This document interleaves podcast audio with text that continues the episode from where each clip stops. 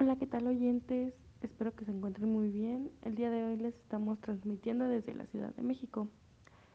Los saludo cordialmente y hoy estaremos con ustedes. Mi nombre es Jasmine Corte. Buenas tardes, estamos muy contentos de transmitir hoy 17 de marzo con ustedes. Bienvenidos a la estación de radio Cazadores de Ideas 1M24. Comenzamos. El día de hoy abordaremos un tema muy interesante que viene desde Asia, más específico desde el Gran Japón. Para ello nos acompañan tres invitados muy especiales. Así es, Ayumi. El día de hoy tendremos a cuatro invitados que se destacan en el mundo empresarial. Démosle la bienvenida a nuestros invitados Divani, Francisco y Yes. Buenas tardes, nos da mucho gusto estar aquí compartiéndoles un poco sobre nuestras experiencias y conocimientos. Muchas gracias por venir. Ahora bien, nuestros invitados nos hablarán sobre el tema de hoy, que es el sistema Kanban. Y yo creo se preguntarán de qué trata esto. Así que empezaremos por dar la definición. Por lo que sabemos, es un sistema de producción altamente efectivo y eficiente. Significa en japonés etiqueta de instrucción. Su principal función es ser una orden de trabajo o dispositivo de dirección automático que nos da información acerca de qué se va a producir en qué cantidad, mediante qué medios y cómo transportarlo. Es un sistema de información que paso a paso controla principalmente de manera armónica, continua, fluida la fabricación de productos, manejando indicadores de calidad y tiempo normalmente en fábricas de carácter industrial o mercantil. ¿Me podrían decir más al respecto? Claro, la misión de este sistema es el control de los materiales para conseguir que el inventario de producto semi-terminado recorra toda la cadena de suministro desde el cliente hasta los proveedores. Cada proceso que ocurre a lo largo de la cadena de suministro de una empresa debe producir al ritmo que se necesitan los productos y hacer reposición de las unidades consumidas.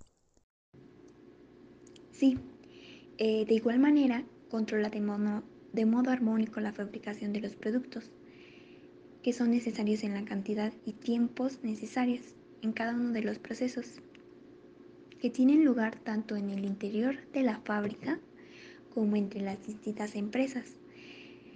Para ello cabe destacar que sirve como un sistema de información para poder monitorear y ayudar a controlar las cantidades de producción en cada etapa del proceso de fabricación y de ensamble. Entonces es considerado un sistema de producción altamente efectivo y eficaz. Sí, por supuesto, ya que mm, se basa en la lógica de que no se producirá nada hasta que se necesite, donde pues esta necesidad se crea por la utilización o salida del producto. Ok, bueno, ahora sabemos que la idea nació en Japón, pero ¿cómo es que surge este grandioso sistema? ¿Cuál es su origen? El método Kanban se origina inicialmente por la empresa automotriz de Toyota en el año de 1956, 11 años después de la Segunda Guerra Mundial, dado la necesidad de generar competencia a nivel de un mercado internacional y poder competir con firmas tales como Ford y Chevrolet, a nivel de producción y entrega más próxima. Eso es sorprendente. ¿Nos podrían mencionar los objetivos específicos de este sistema?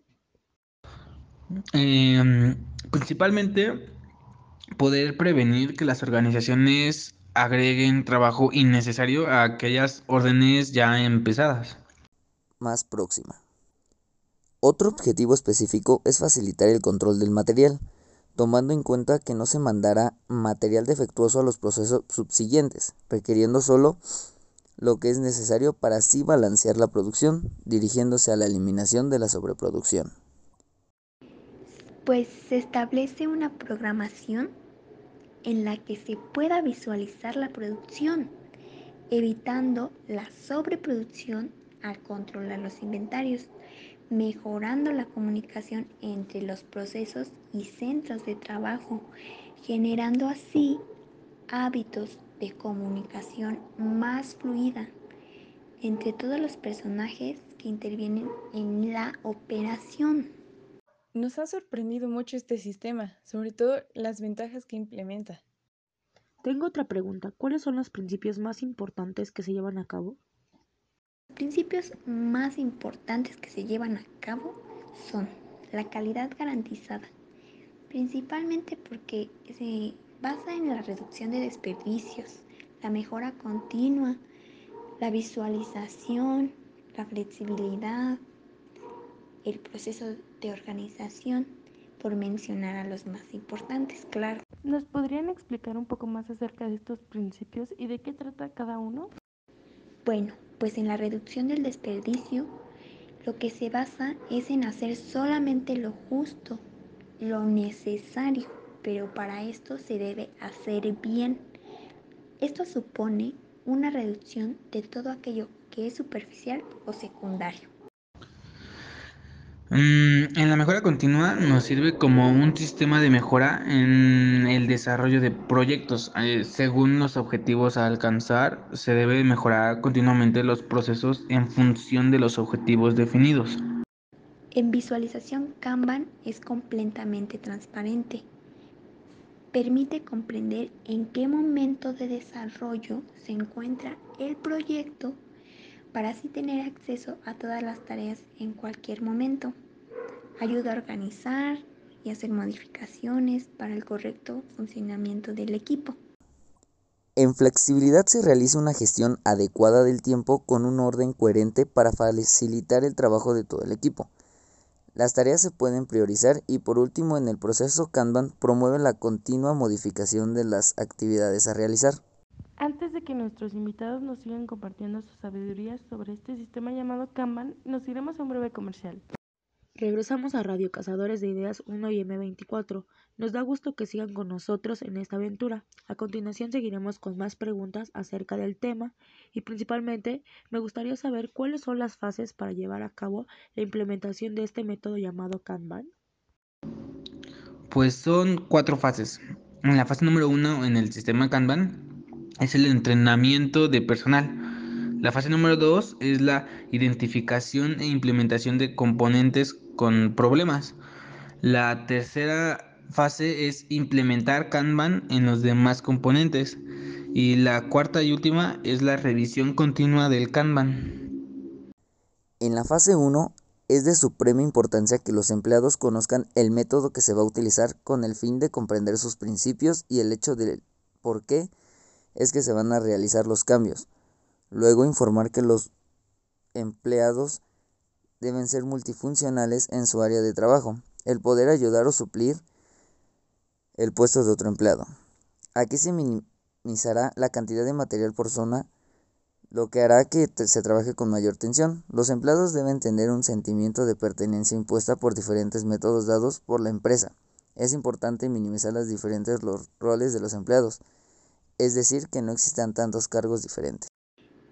En la fase 2, bueno, lo que realmente no existen muchos textos que indiquen el cómo se ha implementado estos métodos en el mundo, pero lo que sí se ha retomado de acuerdo a la experiencia son datos de suprema importancia.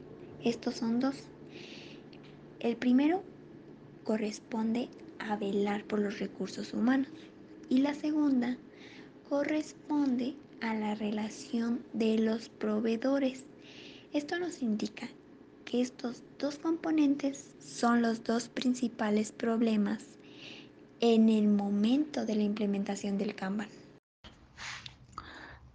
Fase 3. Existen dos tipos de fábricas o plantas productoras. Una que corresponde a pequeña envergadura la cual se acopla a la producción según el ambiente donde se encuentre, y la de gran envergadura, la cual alimenta su producción con procesos propios. De esta manera determinamos que existen también dos factores importantes, el tamaño de la, compañía y el tipo de trabajador.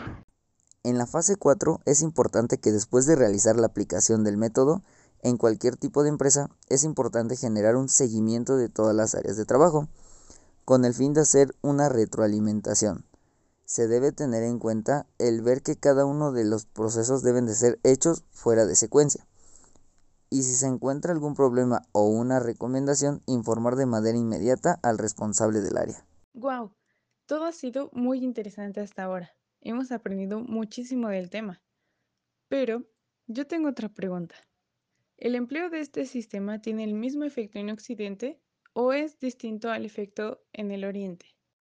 Pues en el Occidente no ha tenido el máximo éxito debido a diferencias culturales, lo que significa que la introducción del método depende mucho en la influencia de cada empleado. ¿Y este sistema también se les puede aplicar a las personas o no es posible realizarlo? Pues se puede aplicar a la gestión de personas, es decir, a los recursos humanos. Esta permite detectar actividades que no generan valor, cuellos de botella que requieren de comunicación para solucionarlos, o incluso quién es la persona más indicada para hacerlo.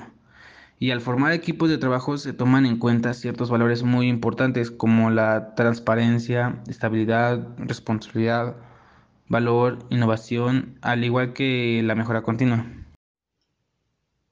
Considerando que se puede aplicar relacionar con las personas, ¿se puede inferir una relación con los proveedores? Claro, siguiendo lógicamente el flujo de tarjetas Kanban a través del proceso de producción, donde se alcanza el nivel de la materia prima entrante y el punto de componentes comprados, lo que implica establecer una verdadera asociación y estrecha cooperación con proveedores de confianza. ¿Cuáles son las ventajas de la relación con los proveedores? Las ventajas son reducción de costos, la calidad de productos y o servicios, la mayor preferencia de los clientes, claro, una mayor eficacia competitiva, oportunidades de mejora y una mayor capacitación. Ok, hemos llegado al final de tu programa favorito. Esperamos que hayan disfrutado de esta valiosa entrevista y les agradecemos a nuestros invitados por poder asistir e impartirnos de su conocimiento, así como a nuestro público querido por estar en sintonía con nosotros. Muchas gracias, nos despedimos, que estén bien, buena tarde. No olviden sintonizarnos mañana a la misma hora, aquí en Radio Cazadores de Ideas 1M24.